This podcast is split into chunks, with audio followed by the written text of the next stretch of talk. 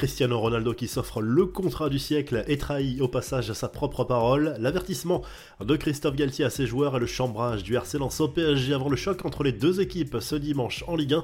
Salut à tous et bienvenue dans le 1205e numéro du Journal du Foot.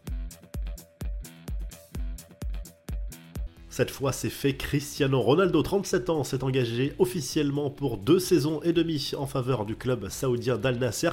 Quelques semaines après la rupture de son contrat avec Manchester United, l'attaquant portugais a choisi un challenge très lucratif pour terminer sa carrière, mais renonce au très haut niveau. Le quintuple Ballon d'Or va toucher un énorme pactole, selon les sources jusqu'à 200 millions d'euros par an, salaire et revenus publicitaires compris. Ça représente par exemple plus de 550 000 euros par jour. Ronaldo par le compte Twitter de son nouveau club, s'est dit impatient de découvrir ce nouveau pays et ce nouveau championnat.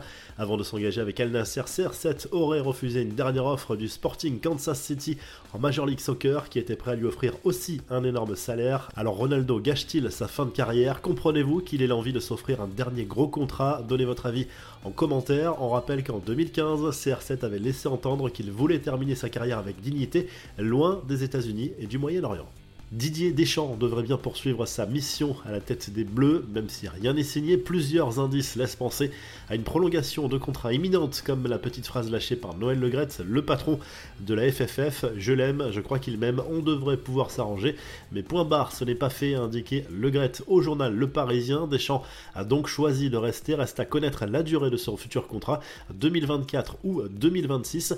Les infos en bref, l'avertissement de Christophe Galtier à ses joueurs, le coach du PSG espère qu'ils sauront se montrer raisonnables pour le réveillon du nouvel an. Un message clair et logique dans la mesure où le PSG affrontera ce dimanche soir le RC Lens à Bollard dans le cadre de la 17e journée de Ligue 1. Galtier a également refroidi les fans du PSG pour le mercato. Il n'y aura pas d'arrivée s'il n'y a pas de départ, pas de nouveau feuilleton Milan Skriniar au PSG cet hiver a priori.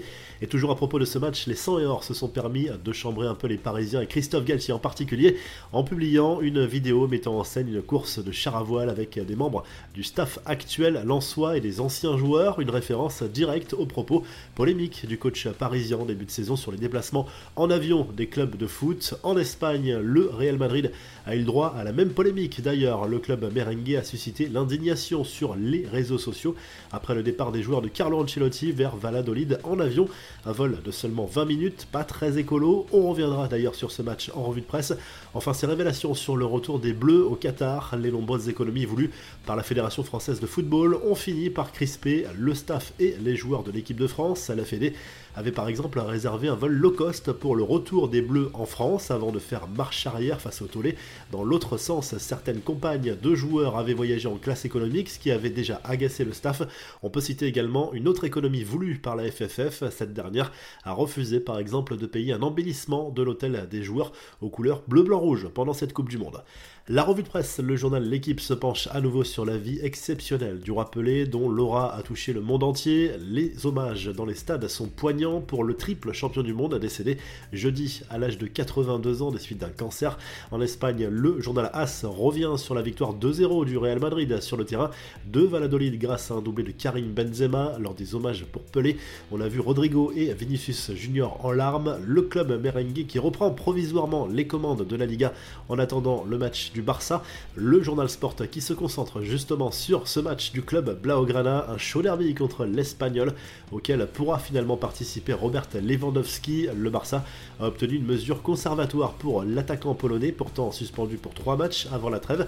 Et en Angleterre, le Daily Mail Sport revient sur les matchs à disputer vendredi soir et notamment cette victoire de Liverpool de Buzyn contre Leicester.